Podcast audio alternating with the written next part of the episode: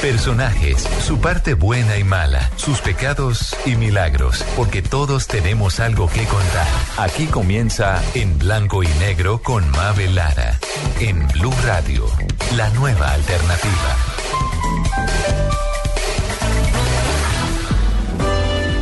Hoy en Blanco y Negro, Angélica Lozano.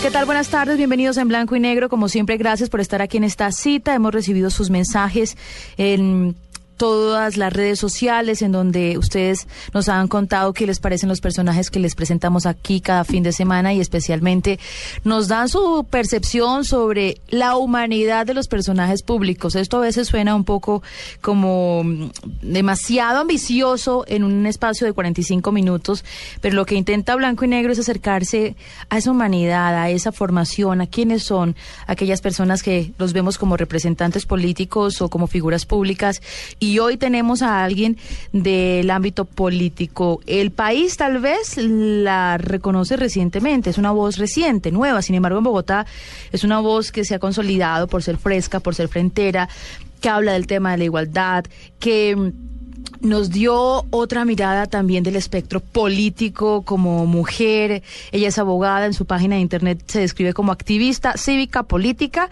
y es representante, está nuevecita en el Congreso de la República con 31.419 votos, casi 32.000. Me acaba de decir, esos 19 cuentan. Angélica Lozano, bienvenida. Buenas tardes, un gusto estar en blanco y negro. Angélica Lozano Correa. Sí. ¿Tiene segundo nombre? Sí, y no me gusta, Lisbeth. ¿Angélica Lisbeth? Lo mantuve en secreto hasta que fui candidata y entonces la gente empezó a decir, ¿usted se llama Lisbeth? Sí.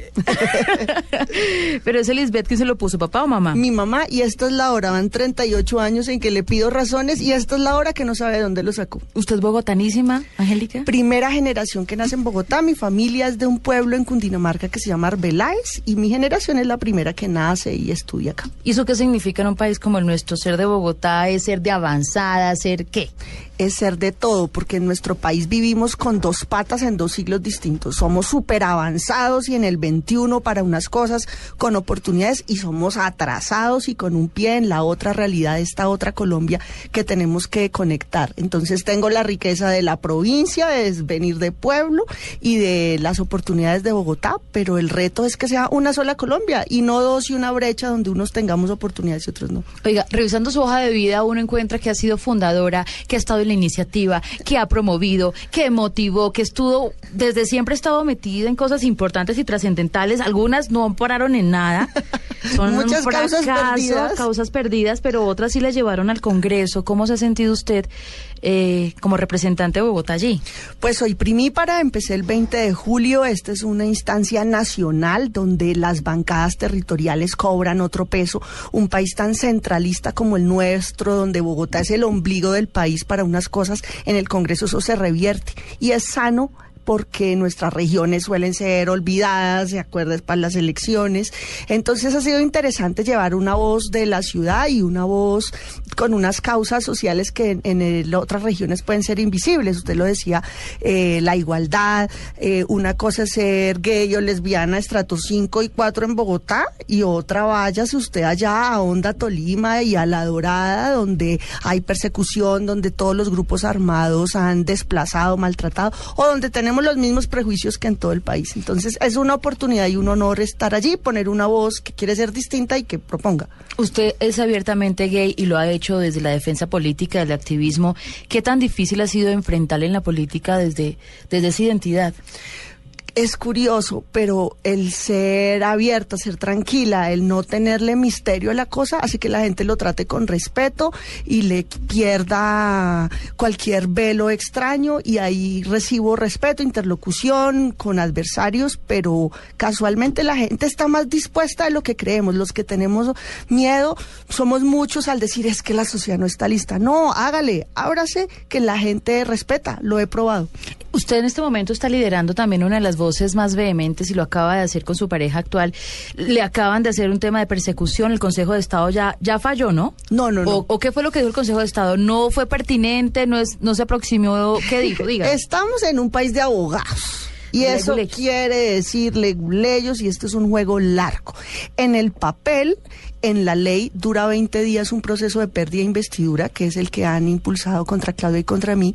Hicieron dos demandas. Una la admitieron y sigue su curso, ya la respondimos, y la otra la rechazaron. Yo estoy pidiendo copia porque quiero ver cuál era la diferencia de fondo, que yo sé que dice lo mismo, porque esta, estas demandas tienen un origen en que nosotras nunca hemos ocultado nuestra relación sentimental. Ella vivía en otro país, esto es un amor de chat, de Facebook de vernos por la noche en internet cuando ella estudiaba afuera en Chicago, ahora que está acá obviamente es otra dinámica. Eh, entonces de ahí surge la demanda y pretenden que seamos, que estemos en unión libre. Unión libre en nuestro país es dos años de convivencia, generan una inhabilidad, que juntas no nos podríamos presentar a una campaña electoral por el mismo partido. La verdad es que sí tenemos una relación sentimental que nos enorgullece, que estamos construyendo, pero pues no hay unión libre. Ella vivía en otro país, yo en este, cada una vive en su casa y ahí vamos. ¿Qué hay detrás de de esto que se inició apenas ustedes ganaron como pareja y como voz de frente de comunidad LGTB? Que somos mujeres con unas posiciones políticas independientes, con disposición para la crítica, para la propuesta, pero que hablamos de frente. Ninguna es sumisa, modosita, calladita que aplauda, sino que decimos lo que pensamos. Y por supuesto que en un país donde hay un misterio o un velo homofóbico, a las mujeres es a las que nos pretenden sacar del closet. Nosotras no lo estábamos, pero a ver a cuántos hombres homosexuales en el poder, usted los ha visto en estas demandas. ¿Sabe que me enteré? Que en el Congreso hay un señor senador que vive con su pareja como escolta, que era su escolta. Y eso está bien, son pareja y ya. Pero ¿sabe qué pasó? Que el tipo antes acosó sexualmente, no uno ni a dos, sino a tres escoltas que se quejaron. Eso sí es un abuso de poder, eso es un delito, el acoso sexual. Yo sí quiero preguntarle cuándo ha oído usted este cuento, cuál demanda. Ah, bueno, ¿Quién somos mujeres ahí sí viene también como el derecho al, la intimidad. A la intimidad. Porque no Hoy son pareja y tal digamos, mi posición no es la de la retaliación. No, usted no, pero ¿por qué no demanda el acosado sexual a sus mismos compañeros? Ellos se quejaron. Puedo ah, se quejaron ya. Ellos se quejaron ante la policía. Ah, porque es que son mujeres fronteras que estén pisando callos en política o es un tipo del montón que está haciendo negociados. Si el señor tuviera una actitud de pronto crítica, de apertura al establecimiento, tal vez eso habría trascendido. No, esto, lo, esto es Vox Populi en el Congreso. Y yo lo supe fue porque un senador me dijo que vaina ustedes con su demanda. Y dije, no importa, aquí no hay nada, frenteamos, respondemos. Y así me fui enterando. Entonces esa doble moral, tú preguntas por qué nos demandan, por pues somos mujeres, por la doble moral, por el machismo y pero esta es una oportunidad pedagógica de decirle a la gente que hay que respetar las leyes, los ciudadanos tienen derecho a cuestionar, nosotras como servidores públicas tenemos el deber de responder, pero cuando ganemos la demanda ahí sí hablamos de homofobia, porque esto es por supuesto porque somos una pareja de mujeres, a los hombres no. Yo yo me negaría a seguirle preguntando sobre el tema porque ustedes mismos han señalado y es cierto, los periodistas lo hacemos, que uno siempre le pregunta del tema político, de su accionar político a los hombres y a las mujeres siempre está escudriñando sobre los hijos, la pareja, los, pero como este es un programa humano, yo sí quiero empezar por allí antes de decir que usted trabajó con Ingrid Betancourt, con Navarro Wolf, que fue cofundadora del Polo Democrático, que ha estado en la mano de la izquierda, que también fue quien motivó esa tercería de tres que no funcionó para nada, de Peñalosa, de Mocus y, del exalcalde de Bogotá. Pero antes de eso, pues usted me abrió la puerta y yo quiero preguntarle por, por esa por esa visión de la, de la homosexualidad. ¿En qué momento usted dice, Angélica Lozano, tiene esta tendencia sexual, Yo me di cuenta tardecito, yo fui como lenta, yo ya estaba, yo ya había terminado la universidad, yo creo que en el año 2001, promoviendo un referéndum. ¿Ya había terminado la, universidad? Sí, yo fui tardía, eh, promoviendo un referendo contra la corrupción, una de esas causas perdidas que usted anunciaba, recogimos casi dos millones de firmas. A las seis de la mañana me recogía una amiga, me dejaba a las once de la noche, ya tenía carro y entonces teníamos reunión uno, reunión ocho, foro aquí, foro allá y compartía mucho tiempo con ella y ella me contó que era bisexual y tenía una relación y yo, ve, ¿eso qué es? Y yo empecé como a revisarme y asumir y coincidió en el tiempo como con un gusto con otra mujer, donde me di cuenta y asumí que, que, podía amar también a las mujeres, porque uno, uno no se enamora del empaque ni de los genitales, uno se, uno se enamora de los valores, de los sueños, de la actitud, del estilo de enfrentar la vida y eso es una persona, entonces se enamoraba una Ya era feminista. Ya era feminista, claro, lleva en una tertulia ya había protestado, ya había dicho, ay, qué pereza eso de todos y todas, ese lenguaje tan aburridor, eso no es nada de fondo. Déjeme decirle gracias. Lo bueno es que cuestionando ese tema del discurso fue que la invitada, que es Claudia Mejía, una dirigente de una ONG que se llama Cisma Mujer, que hace un trabajo impecable por los derechos de las mujeres, ella como que me echó el ojo y dijo, ah, esta la vamos a formar y le vamos a explicar cuáles son las diferencias estructurales y por supuesto, una cosa es ser una mujer con acceso a educación, con respeto, con que me respetaron mi libertad, mis decisiones. Yo vengo de una familia típica conservadora y liberal, entonces yo crecí diciendo estos son iguales, no me gustan eh, y me respetaron mis búsquedas, pero esas no son las condiciones que tenemos todas las mujeres en Colombia, ni todos los hombres y mujeres, porque la principal razón de discriminación en nuestro país no es la orientación sexual, no es la raza es la pobreza. Si usted es un negro rico, está hecho. Tema económico. Si usted es un gay, clase media, está hecho. Aquí el problema es de pobreza y tenemos más de 22 millones de personas en pobreza, sin oportunidades. Ahorita hay más adolescentes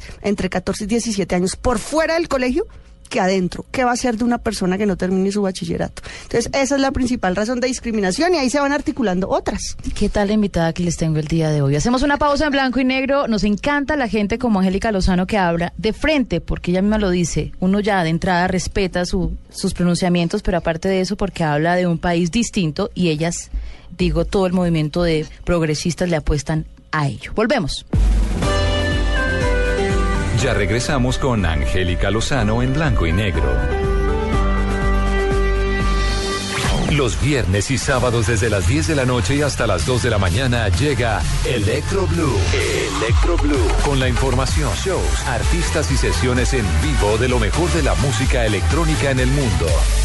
Electro Blue, el mejor club en la radio, por Blue Radio y bluradio.com. La nueva alternativa.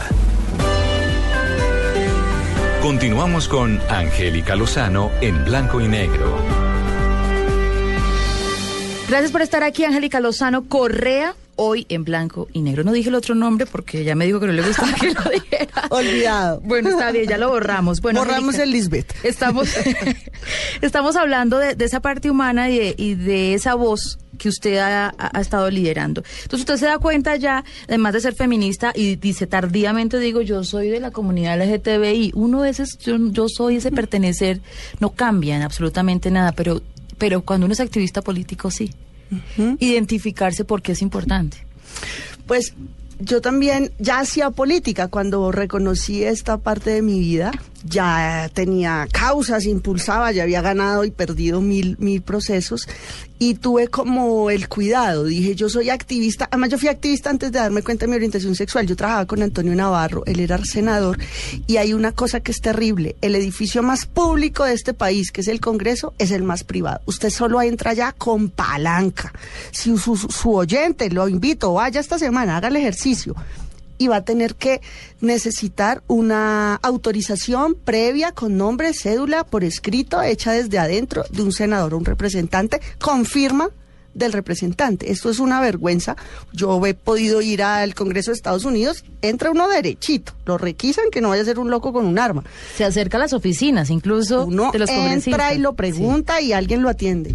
Aquí en nuestro país no. Es esta lógica clasista del doctor allá alejado. Entonces, para pedir votos sí estamos en la calle, pero cuando los ciudadanos buscan una respuesta, ahí sí quíteme este lagarto que viene a pedirme. Entonces, en ese momento, trabajando con Navarro, los activistas que empezaban un primer proyecto que presentó Piedad Córdoba, luchadora y, pionera en todo esto, eh, necesitaban hacer, llevar un papel, una carta, una correspondencia. Entonces yo empecé a hacerle el, ingreso, la entrada y empecé a patinar. Así fue mi vinculación al movimiento. Después es que va mi propia vida personal, en que me doy cuenta que también puedo enamorarme de una mujer. Y en, mi carrera política tuve el cuidado, porque dije, yo no quiero hacer política por lesbiana o por bisexual. Yo quiero hacer política por lo que la he hecho, contra la corrupción, por cambiar las reglas, porque el acceso a oportunidades, por una educación de calidad y no por mi orientación sexual. Entonces, nunca tuve en secreto nada. Era activista de esta causa y de otras, pero no era no era mi plus. Yo ya hacía política, a diferencia de pronto otros compañeros y amigos que primero fueron activistas y después se metieron a política. Eh, pero esto se diluyó pues porque llega un punto de responsabilidades donde pues uno no, no oculta nunca tuve que salir del closet porque no tenía nada oculto, pero llega un momento en que hay que asumir unas posiciones en el Consejo de Bogotá de frente en la defensa de la comunidad y entonces es natural. Y en medio de todas esas causas y todo ese, ese proceso político, pues hay que reconocer que usted también hizo una muy buena gestión en la localidad de Chapinero y que allí fue resaltada, reconocida, la revista Semana incluso le aplaudió toda su gestión como una de las lideresas de, de ese año. ¿Cómo vivió esa experiencia usted especialmente en ese, digámoslo así, distrito especial dentro de la ciudad donde se aglutina una cantidad de gente de la comunidad LGTBI? Pues fueron casi tres años sin dormir trasnochando mucho en operativos. Eh, una alcaldía local es un reto laboral gigante porque hay que responder por mucho con poquitas herramientas. Todo lo que pase es culpa ya del hueco, es culpa del alcalde. Y hay una realidad de nuevo en el clasismo de nuestra ciudad. Como Chapinero concentra los estratos altos, ahí usted no sabe quién soy yo, usted no sabe con quién se metió. Entonces, eh, se exacerban ahí los poderes privados, ilegales, de políticos, militares. Entonces fueron tres años de poco sueño, pero mucha gratificación. ¿Pero eso la catapultó a usted Consejo de Bogotá? ¿Y quizá lo que está viviendo el día de hoy? Me dio una visibilidad, me dio una experiencia, unas relaciones con la comunidad que sin duda fueron fundamentales para unos años después ganar el cupo en el Consejo. No sé desde hace cuánto tiempo son ustedes amigas, ya saludamos a nuestra invitada que está en línea, pero sé que ella también contribuyó a lo que usted dejó, Blanca Durán está en línea. Ay, qué maravilla. Nos dijeron que son muy amigas y queríamos tenerla también para que nos mostrara esa esa parte humana de Angélica Lozano y ese trasegar por el tema de la igualdad uh, frente el tema político. Blanca, ¿cómo le va? Muy bien, muchas gracias. Hola Angélica, ¿cómo estás? ¿Y tú no estabas de viaje? Estoy en Brasil. Ah, eso bueno. ¿Cómo se conocieron ustedes dos? Le caí mal. Fue un mal limpieza. ¿Cómo se Angélica estaba haciendo pataleta. Sí. En una en un evento que estábamos haciendo, estábamos lanzando un, un proyecto político, curiosamente, y Angélica se opuso totalmente a que nosotros lanzáramos ese ese proyecto con ese nombre. ¿Cómo era el nombre? Así la conocí. Realmente nos cayeron, nos caímos muy, mal. El, ¿Qué pasa? Yo vengo de una ONG de jóvenes que se llama Opción Colombia. La gente la puede asociar con un programa de televisión que hubo hace muchos años que se llamó Tiempos Difíciles. Jóvenes universitarios que se van a otra región. Eso es una experiencia de vida, eso es lo más bonito que yo he hecho en mi vida. Me tocó en Puerto Nariño. Luego al volver estuve en Bogotá vinculada a la parte administrativa y coordinando convenios. Algunos fundadores y miembros de Opción Colombia estaban eh, animando un proyecto político, un combo muy bonito, gente muy valiosa, donde estaba Blanca. Y yo llegué a una reunión donde ellos estaban decidiendo usar un nombre muy parecido, como optar, opción, algo con opción Colombia. Y yo hice una pataleta literalmente, fuera de lugar, pero gané. No se usó el nombre, se preservó el nombre de la ONG. lloró, se rasgó las vestiduras, no, eso... Fue con show. Tensa, nos damos cuenta. Solo le faltó tirarse al piso y golpearle Pero ganamos y ellos siguieron llamándose Compatriando, un proceso muy bonito, ciudadano, y la ONG quedó con su nombre aparte blindado.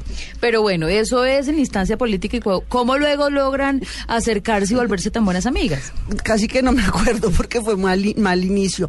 No, años después nos unió un amigo político, un político tal vez el más importante para las dos, que ya falleció, Sebastián Romero. Él fue edil de Chapinero, ese sí fue el primer político gay abiertamente, un biólogo, ecologista, soñador, activista. Lo conocí en el Congreso en el año 2001 porque él y su pareja y su suegra hablaron ante el Congreso en la discusión de un proyecto de ley, un hombre excepcional que con el que construyó una amistad personal y política con cada una y él nos unió, nos juntó en causas y además cuando murió creo que nos dejó aún más unidas. Bueno, Blanca, pero ¿qué tipo... herencia nos dejó. Y esta herencia como que va encontrando caminos en este momento, observando a Claudia López, Angélica Lozano, ya en el Congreso de la República, como que esos frutos se están eh, dando, especialmente porque usted también fue alcaldesa de Chapinero, porque fue visible, porque lo hizo bien, o, o qué cree usted que este camino las encontró para qué? ¿Ya están viendo resultados? Yo creo que sí, yo creo que hemos logrado trabajar juntas en, un proceso muy bonito que es construir un respeto para, para la ciudad, un respeto para todo el mundo, no solamente para la comunidad LGBT, que es donde estamos viendo más resultados, más rápido, donde estamos viendo avances, pero yo creo que también una ciudad que sea capaz de respetar a todos. En este momento de proceso de paz, en este momento que hablamos tanto de que toca reconciliarnos, lo primero que hay que hacer es respetar la diferencia del otro. Y en eso con Angélica hemos podido coincidir muchísimo. Eh, en muchas cosas nos agarramos muy duro, en otras estamos totalmente de acuerdo pero lo bonito ha sido que las dos coincidimos en que hay que trabajar por un país en el que se respete la diferencia, en el que se pueda trabajar por las minorías, en el que se pueda trabajar por las personas que a veces están en condiciones muy difíciles, no solo por, por condiciones económicas, sino porque son diferentes. ¿Qué tan difícil es ser de la comunidad LGTBI? ¿Qué tan difícil es hacer valer los derechos en todas las instancias? ¿Qué tan difícil es reconocerse mujer y homosexual en Colombia, en donde lo dijo Angélica y de verdad estamos de acuerdo? Para unos temas y las leyes somos de un avanzado, pero cuando vemos en el papel esa diferencia con lo que vive el ciudadano de a pie, el que vive por allá en las zonas rurales y especialmente la comunidad LGTBI. Pues una de las discusiones que teníamos con Angélica era esa, porque eh, mi pelea siempre fue ser visible y de hecho pues yo empecé el activismo haciendo cosas en noticieros y haciendo plantones Besatones. con Angélica hacíamos, hacíamos besatones con Sebastián y Angélica nos decía, pero ¿por qué tienen que hacer eso? ¿Pero para qué salen? No, a mí sí me gustaba. A mí sí me gustaba. Yo, yo, le que no fuera yo era otra cosa. Del closet. salga del closet, Angélica. Y la verdad es que no solo salió del closet, sino que pateó la puerta del closet y todo. Esto es una diferencia de fondo. Eh, esto tiene que creo que fue muy interesante, pero sí es muy difícil es muy difícil porque eh, la verdad todas las cosas que uno haga se las califican por su orientación sexual como si uno no fuera nada más, como si no fuéramos mujeres profesionales, mm. Angélica es abogada, yo soy ingeniera, cada una tiene una cantidad de características, pero lo primero que, que miran es su condición sexual. Y, y, hay algo que yo le oí a Blanca hace muchos años y yo creo que es cierto, se exige más a la persona con alguna característica distinta se le exige más, es como si se le pusiera a prueba más, entonces no basta ser alcaldesa, hay que ser la mejor alcaldesa, no basta ser concejal, hay que destacarse, porque hay un doble rasero. Esto en general para las, mujeres, en general, cierto. En particular para quienes tienen una característica distinta desde el color de piel, orientación sexual, porque es ese es esa lógica de todo de, de ponernos a todos en la misma bolsa, entonces al diferente se le exige más. Entonces, así, ah, esta es lesbiana, pues tiene que ser mejor y trabajar más. Y es una exigencia innecesaria, pero con mucho gusto les damos resultados adicionales. Bueno, Blanca, le mando un abrazo, que hicimos contactarla para que también pudiera contarnos que pateó la puerta y salió del closet y siguió en la causa, como nos ha demostrado, ha sido coherente. Usted está desempleada hoy, ¿qué hace en Brasil?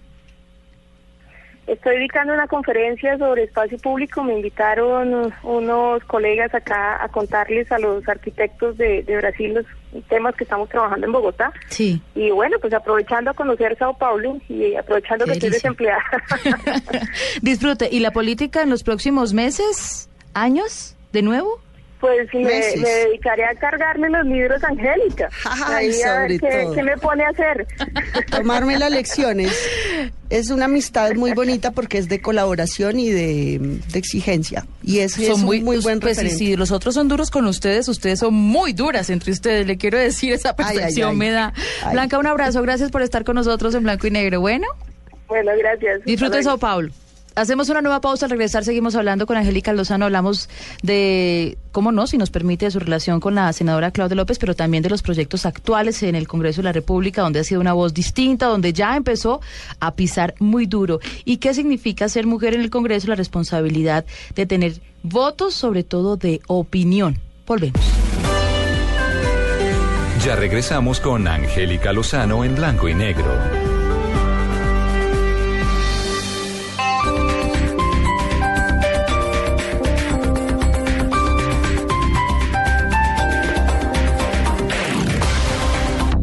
Los buenos cantantes son buenos actores. I founded Napster. Sean Parker founded Napster. Nice to meet you. Este sábado, Blue Radio presenta un especial musical con esos cantantes que también han incursionado en el cine con opiniones divididas sobre su talento actoral.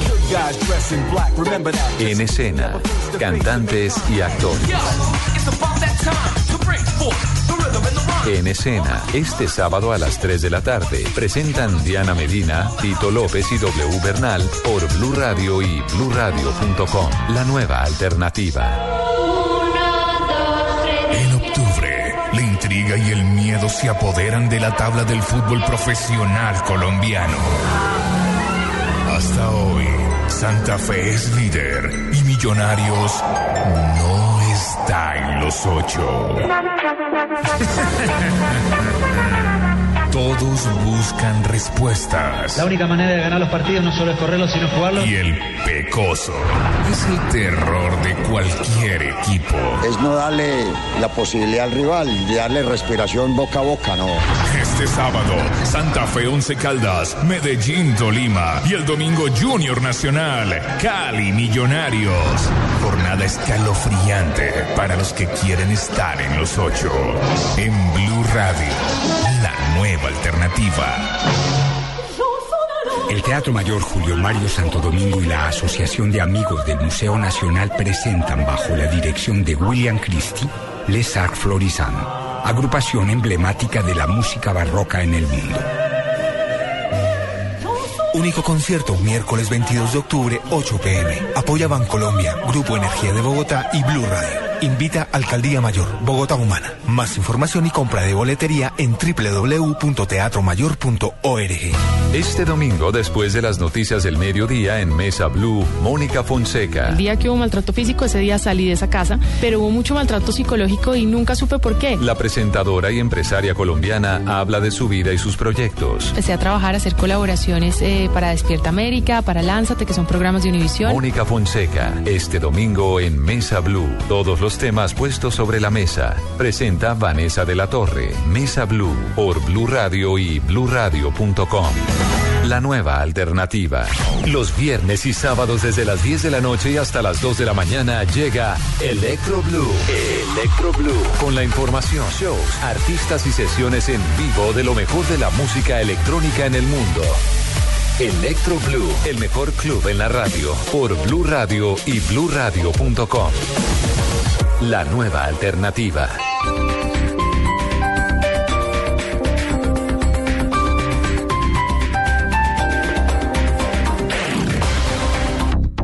Desde Guatemala, la Premio Nobel de Paz, Rigoberta Menchú. Está claro que los acuerdos de paz es una guía, pero la modificación lo va a hacer el tiempo a través de la voluntad política de los actores. Y desde Oslo, Noruega, el director de los Premios Nobel de Paz, Geir Lundestad. The Nobel Peace Prize should be global in its approach, so we obviously follow developments all over the world. Estuvieron en Mundo Blue. Saludos a toda la gente que nos escucha en el Mundo Blue.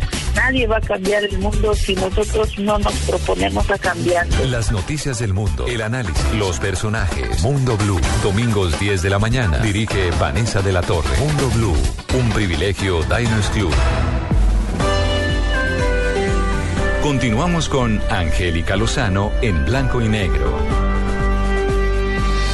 Bueno, gracias por sus comentarios en redes sociales. Aquí seguimos hablando con Angélica Lozano Correa. Angélica Lozano, la representante por Bogotá en el Congreso de la República. Bueno, usted ya está allí. Y ha dado unas peleas. ¿Qué peleas en las que se ha metido usted en la Cámara de Representantes? Empezó arriba. Ay, ay, ay. ¿Cómo le ha ido? Pues soy novata, la Cámara son 166 integrantes, 102 nuevos, eh, y eso hace que uno primero tenga que ubicarse, entender bien el rol, el alcance, conocer a la gente, porque hay mucho prejuicio, todos son malos y todos son bandidos. No, hay gente muy interesante. entonces, construir desde esas alianzas para luego dar debates. Y empezamos, me tocó estrenarme en la comisión de acusaciones con conflicto porque presencié un tipo que estaba cometiendo un delito de frente, haciendo un reparto. La comisión de acusaciones que es tan criticada, con razón, es la que investiga a los magistrados, al presidente y al fiscal. Y este señor nos dio un asalto el primer día armando un, un, reparto amañado. Y eso es gravísimo, porque si usted es el expresidente Uribe o el exfiscal o cualquier magistrado, usted tiene derecho a una investigación neutral. no cargada y no que hayan dicho, ah, como Angélica lo odia o Angélica lo quiere, démosle este, esta investigación. Pero son callos y callos fuertes, Angélica. ¿Ese es su papel dentro del Congreso? Pues a esto nos metimos en la política, a hacer cambios por el bien de Colombia, a lograr esas oportunidades y cuando hay déficit de oportunidades en nuestra población es porque una concentración de poder, concentración de recursos, abuso de poder. No es casual que a muchos de nuestros departamentos se lo roban, se lo roba una clase dirigente y una clase política y entonces nosotros no podemos llegar a, mm, a, una solidaridad de cuerpo, de, ay, esto aquí se hace así, quedémonos callados. Vimos que hace unos años fue igual, lo vimos en archivo, lo descubrí estos días. Entonces hay que denunciar y si uno puede poner la cara y la voz, no puede ser para ocultarla. 31 mil personas me delegaron su voz en el Congreso para hacer que Bogotá se respete, que las cosas marchen como deben ser, pues no puede uno asustarse. Pero bueno, también equilibrio de poderes, también voto obligatorio. ¿Qué piensas sobre esos proyectos? No me gusta el voto obligatorio va contra mis principios de libertad. No le gusta que lo obliguen a nada. A nada, y es obligado menos. La democracia y la baja participación es porque la clase política está viendo, por ejemplo, cuál el equilibrio de poderes, lo único que se acordó de los ciudadanos es para obligarlos a votar. Deberíamos haber empezado por una reforma educativa, por una reforma agraria. No, los políticos y sus problemas de políticos, no los de la gente. Y esto es lo que nos trajo el gobierno nacional. Eh, atenta contra el derecho, la, la, la libertad. El solo hecho de decidir participar o no es un acto político. Yo quiero que más gente vote, pero hay que seducirla porque nos ve aquí en la contradicción de no. Si le subimos un punto a este impuesto es porque se va a revertir en este programa o en salud y no para que nos vean allá en la pelotera de políticos de nuestros intereses. Entonces, eh, voy a ser ponente del equilibrio de poderes. Me gusta el Tribunal de Aforados porque no debe haber ningún colombiano exento de justicia y lo digo además con la pertenencia de la Comisión de Acusaciones. No funciona está diseñada para que no funcione. Ni siquiera se trata de que las personas seamos buenas o malas, como decías al principio. Está diseñado para que sea un poder chiquitico y minúsculo ante este poder gigantesco presidencial o de otros. sí, claro. Y siguiendo en esa, en esa línea, ustedes también tienen una responsabilidad como mujeres y, y es, ustedes renuevan un poco la mirada de la mujer en el Congreso. Y hay temas de familia y hay tema de mujer, que sí, la corrupción hablamos, porque también ustedes están marcando ahí un precedente, pero tienen que trabajarlos. ¿Qué pasa con el tema de mujer derechos? ¿Qué pasa con infancia? Sí. Ante el vacío también que Gilma Jiménez nos dejó eh, ¿ustedes lo van a empezar a, trabajar y digo como movimiento progresista? Pues nosotros tenemos un una énfasis en políticas sociales. Hay causas que no se ven y no son taquilleras y no son la corrupción. Pues si usted me pregunta a mí que me interesa mucho más, la población con discapacidad, la salud mental en nuestras familias, en todo el país hay unas afectaciones gravísimas de depresión, de bipolaridad, esquizofrenia, que son temas que no se mencionan, que nos da pena, el suicidio. Hay muchas eh, actitudes y cuestiones que nos están afectando, que demandan eh, retos de salud pública, acción estatal, y eso no se ve porque vende más el escándalo, vende para todos mucho más. Entonces, ahí hay una agenda de derechos y de oportunidades de igualdad. Yo digo que la igualdad es imparable, pues parte por trabajar con esto. Población en discapacidad, detrás de cada persona hay un cuidador que deja de trabajar porque está dedicado, no hay un acceso desde el transporte público hasta la educación. O sea, si usted no puede ni desplazarse, pues ahí hay una brecha insalvable. Entonces, la agenda de los niños. Eh, Claudia tiene mayor eh, énfasis y Ángela María Robledo de nuestra bancada en primera infancia. Lo han trabajado con, mucho más eh, dedicación y yo estoy concentrándome en jóvenes. Entiendo que eso también requiere un espacio allí muy grande. Quiero preguntarle por un caso reciente, el caso de Sergio Rego que sé que usted le afectó muchísimo y usted estuvo dando línea por las redes sociales. ¿Qué me dice de eso? Que hay miles de Sergio Rego. Este es un caso dramático. El joven que se suicidó por hostigamiento, al parecer muy activo de su propia rectora y psicóloga y del colegio. Pero detrás de cada Sergio Urrego hay decenas de miles de muchachos que, si bien no llegan a la decisión del suicidio, padecen en su intimidad una afectación de derechos, una intimidación, un daño a su autoestima, una muerte en vida y hay muchos otros suicidios que no se que no, se, notan porque además estamos nos da pena en nuestra sociedad reconocer es mejor decir un accidente que un suicidio. Por eso doblemente valiente esta mamá que ha hecho público la, la, mamá de Sergio, pero esta es una realidad donde el reto no es legal, porque no es una sentencia en una ley la que decretese la igualdad, es cada uno de nosotros, sus oyentes, cada ciudadano, cómo respeta al vecino, al primo, al hermano, ¿Por qué al nos cuesta tanto la diferencia? ¿Por qué nos cuesta tanto aceptar que el otro se quiere vestir como punquero y desde allí también empezamos a llenar de, estereotipos a, las tribus urbanas? ¿Por qué nos cuesta tanto eso, Angélica? Estamos cargados de prejuicios y los prejuicios son miedo a lo desconocido, son ideas equivocadas, manipuladas sobre, uy, Mabel es como, es negra, entonces es de otro estilo social o qué sé yo. Y así se van alimentando prejuicios eh, que no se pronuncian, que no se verbalizan, porque también, uy, no seamos cachacos y tapemos, no digamos en público esto que pensamos, entonces no es que ella es X o Y. Pero los prejuicios son los que nos animan y por eso es la responsabilidad tan grande. Una ley no nos va a cambiar, soy yo, usted oyente, ok, a usted lo criaron de una forma diciéndole que los homosexuales son malos, que los negros son menos inteligentes, usted ya es un adulto, libérese de esa cadena que le impusieron por ignorancia sus seres amados, porque aquí no es de buenos o malos, aquí hay mucha gente que, que infunde unos temores y unas ideas preconcebidas que le van a hacer mucho daño a la sociedad. y Sergio Rego es un símbolo de ello. Sergio, lamentablemente... Llegar a la muerte a decir esto tan imposible, este país que no me permite ser, esta familia que quizá no entiende lo que soy, y este acoso hasta ahora se ha dicho del colegio, eh, pues eso es, para un jovencito es demasiado. Y es que esa es una foto también de nuestra educación, porque aquí vuelve y juega colegios públicos y privados, hay una idea equivocada, que se cree que los colegios privados siempre son mejores. No siempre, hay unos muy buenos, así como públicos muy buenos, pero están carentes de control y vigilancia. Ahí las secretarías de educación, los ministerios se han quedado absolutamente cortos, los padres de familia muchas veces se desentienden, pagan la matrícula y listo, y que allá me los eduquen. No, la educación es, nos implica a todos, a los que no tenemos hijos, a los que tenemos una responsabilidad en estos micrófonos, de construir la paz, porque mire, la paz no va a llegar de La Habana, ni el acuerdo, ni los guerrilleros. La paz es yo como respeto a mi compañero gordito y feíto de trabajo o a mi compañera bonita que también sufre prejuicios. A las mujeres bonitas les dan durísimo. Yo me di cuenta cuando fui alcaldesa, una colega era muy guapa. Pues los ediles apostaron quién se iba a acostar con ella. ¿Qué tal? No le iban a tomar como una mujer profesional, sino de entrada. Entonces, aquí hacemos prejuicio, mire, por bonito, por feo, por pobre, por rico, y entonces tenemos que liberarnos de bichos y construir igualdad, y esto es con una sociedad con base en el mérito. Pero si yo subo por palanca, ¿Hay cuál mérito? Entonces, eh, nos, es un cuestionamiento social muy grande. Hablo del clasismo, porque yo me creo, no sé qué, ay, no contemos que yo viví en Suacho. A ver, yo viví en el barrio León 13, allá estudié mi quinto primer. No hable de eso, que eso nos deja ya como que se nota como la pobreza, eso capacito, ¿no? Sí, eso dignifica también su trabajo y como que enaltece lo que ha logrado, llegar hasta donde está. Y porque todos nos, o sea, para mí, me, a mí me da ventajas como ciudadana haber crecido en los seis estratos. A mí no me intimida un ricachón de estrato 7, qué bueno compartir, dialogar, gente maravillosa o con defectos, igual que el estrato 1, maravilloso o con defectos. Pero eso pasa porque revisemos el clasismo y lo desactivemos. Mi única invitación a cada ciudadano que escuche esto es revisémonos cómo manejamos desde el lenguaje hasta la convivencia. No necesitamos un código de policía de convivencia, es cómo respeto yo al otro, desde el volumen, cómo lo pongo en mi edificio, hasta el grito que le pego al que se está pasando la cebra. O sea, de ese nivel el reto social, cambio cultural. Bueno, ya se me está acabando el tiempo y quiero preguntarle por proyectos fallidos como cofundadora del Polo Democrático. No le iba a dejar.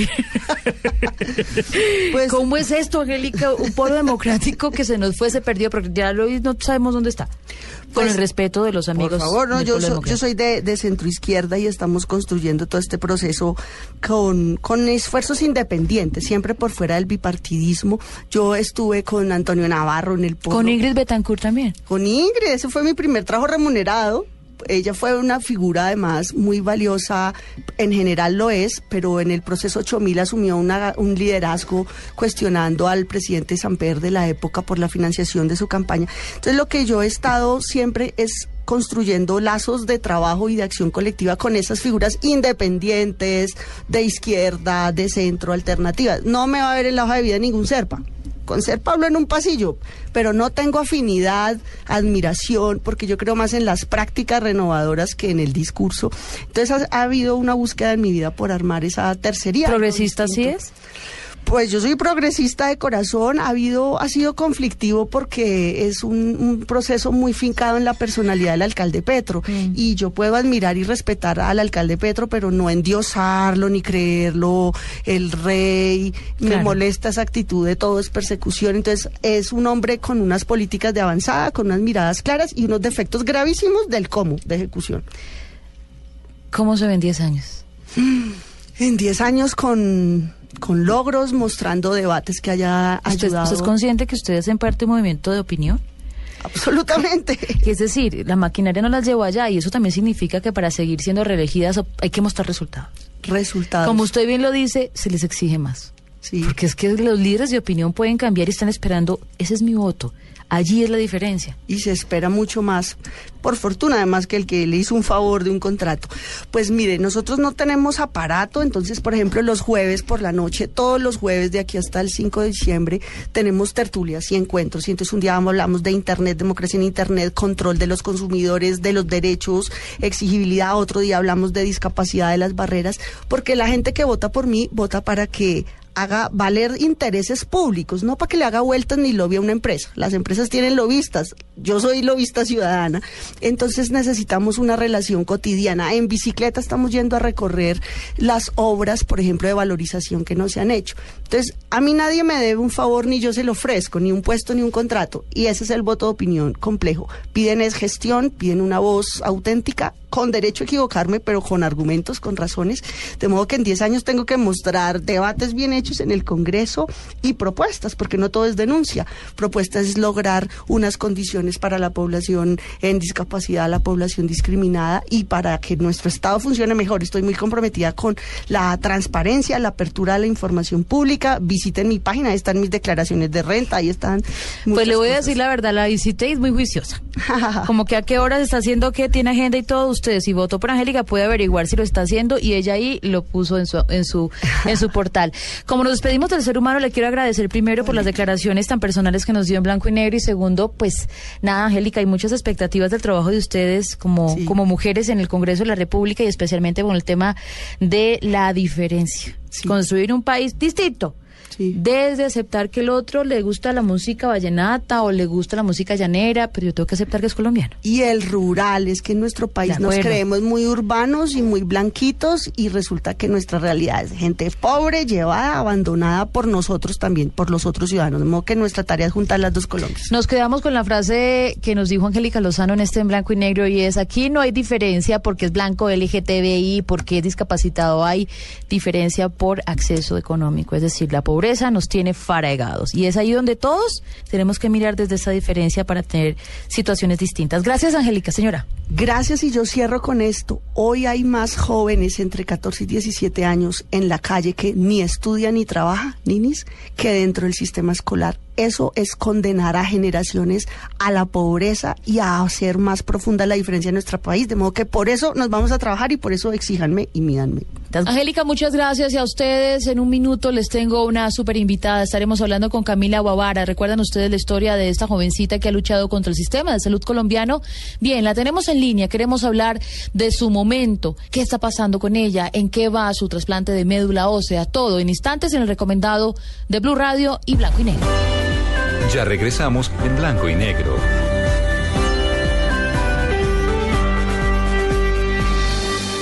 Los viernes y sábados desde las 10 de la noche hasta las 2 de la mañana llega Electro Blue. Electro Blue. Con la información, shows, artistas y sesiones en vivo de lo mejor de la música electrónica en el mundo. Electro Blue, el mejor club en la radio, por Blue Radio y bluradio.com. La nueva alternativa. Este es un recomendado en blanco y negro. Bien, el recomendado es conocer la historia de Camila Bavara. Ya la tuvimos en algún momento invitada aquí en Blanco y Negro, conocimos su caso, se encuentra en Houston, Texas, en este momento, en medio de un tratamiento experimental para la cura de su cáncer, una leucemia que la ha llevado a explorar alternativas ante todos los pronósticos y está en línea. Camila, hola. Hola, Mabel, ¿cómo estás? Muchas gracias por invitarme a tu programa nuevamente. Bueno, Camila, recientemente la hemos notado muy activa en redes sociales y especialmente una frase que nos ha llamado la atención y es que usted está curada de cáncer. ¿No está? En este momento no tengo cáncer en mi cuerpo, pero para que no regrese el cáncer necesito el trasplante urgentemente. Sin ese trasplante eh, el cáncer podría volver, pero en este momento no tengo cáncer en mi cuerpo. Vamos a retomar un poco para los oyentes que no conocen el caso de Camila. Ella es una jovencita que estaba estudiando Derecho cuando se le diagnosticó una leucemia. En ese instante empezó una batalla no solo contra la enfermedad, sino también contra el sistema de salud colombiana, contra su EPS y, em, e incluso contra su universidad que no le permitía continuar con sus estudios y dedicarse a lo que le gusta. Sin embargo, la batalla legal de lo que podría ser esta abogada se ha dado también desde las redes sociales y en este momento, pues, según lo que tengo entendido, Camila, sus eh, glóbulos blancos aparecen eh, o son suficientes para demostrar que usted hoy no tiene la enfermedad. ¿Es así? Sí, es así, Mabel. Hoy, hoy por hoy no hay enfermedad en mi cuerpo. Inicialmente se había hablado de un trasplante para usted. Eso se, se bloqueó, Camila, porque em, se estaba buscando un donante. Su hermano era el donante, era compatible en un 50% con las características que usted estaba necesitando. Tuvo una recaída. Se fue hasta Estados Unidos a buscar un método alternativo en donde en este momento el método empezó a dar resultados. Es decir, la enfermedad se quitó de su cuerpo y empezaron, según el diagnóstico, a aparecer los glóbulos blancos blancos. Y usted dice de nuevo, es la posibilidad de un trasplante. ¿Con qué condiciones? El problema es que hay una recaída más en mi cuerpo, ya no estamos hablando de dos recaídas como de la primera recaída, sino de tres recaídas, porque se produjo la segunda y luego hicieron una quimioterapia de rescate buscando hacer el trasplante nuevamente en ese momento en que estuvo, en que estuvo posible en Colombia y no se dio y, pasó y pues ocurrió como se puede contar como una tercera recaída.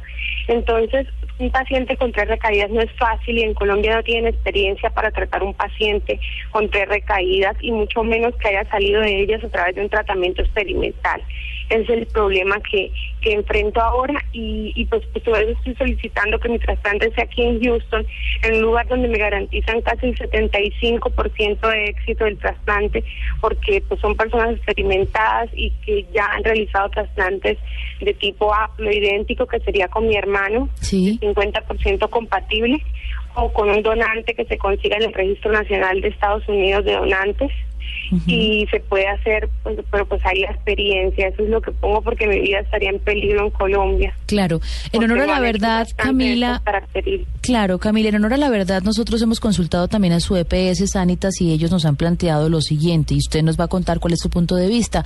Si bien es candidata hoy para hacerle un trasplante, se debería hacer según lo que ellos consideran en Colombia, porque la legislación del tema de salud colombiano lo que dice es, nosotros no apoyamos ni tratamientos experimentales y sí eh, somos, estamos calificados para hacer un trasplante de médula debe hacerse en el país. Lo que dice Camila Bavara es que por las condiciones y por toda su historia médica, ella prefiere que se realice en Estados Unidos. Ahí está su petición.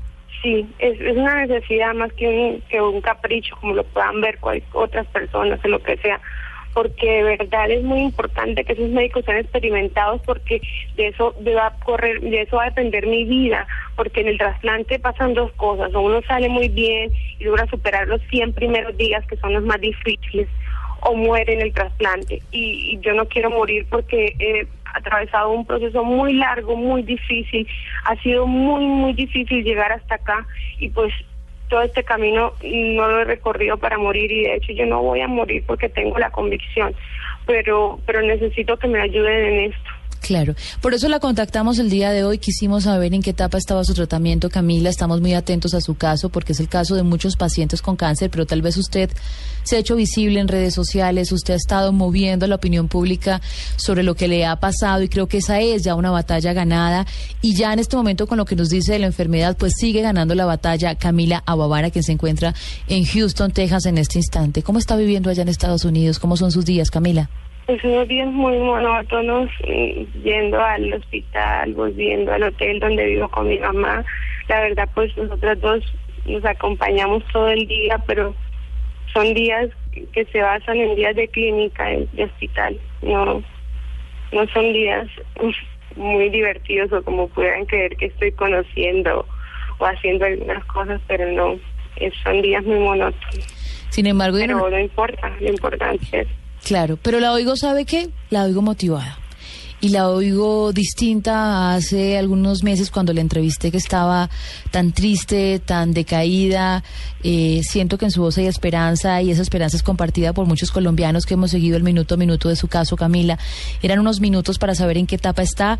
La seguimos leyendo, la seguimos apoyando porque como usted muchos colombianos merecen vivir hacia el pronóstico no sea el que pues uno espere en la medida en que los médicos, como le pasó a usted, la desahuciaron, pero usted está dando muestras de que es posible, buscó el tratamiento alternativo y hoy está mostrándonos que ese tratamiento funcionó, sus glóbulos blancos crecieron, la, la enfermedad hoy por hoy no está en su cuerpo y está pidiendo un trasplante de médula ósea. Su requerimiento para Camila Baguara es que se haga donde se encuentra y no en Colombia. Y ahí está la polémica con su EPS Sanitas. Nosotros, como periodistas y como Blanco y Negro, le seguimos acompañando a usted en medio de todo lo que ha logrado. Le mandamos un abrazo desde aquí y estamos conectados para que nos cuente cómo sigue. Esperamos muy bien cómo la notamos, Camila. Muchas gracias, Mabel, Blanco y Negro, y a ti por esta oportunidad. Un abrazo enorme desde Colombia. Disfrútese un poco esa, esa ciudad. Yo sé que es muy complicado y es muy difícil, pero recuerde que cuando uno tiene el valor de la vida, pues tiene que aprovechar cada minuto y usted sí que lo ha sabido aprovechar, Camila. Un abrazo grande, ¿ah? Saludos, saludos a la mamá. Quisimos hacer este contacto, como le dije a Camila, para que ustedes también conocieran en qué va este proceso y especialmente porque la sentimos de la casa. En un momento determinado, una recaída nos contó sobre su trasegar con la enfermedad, una niña con tantas posibilidades que fue diagnosticada con leucemia, que ha peleado, que ha guerreado y en redes sociales se ha hecho sentir.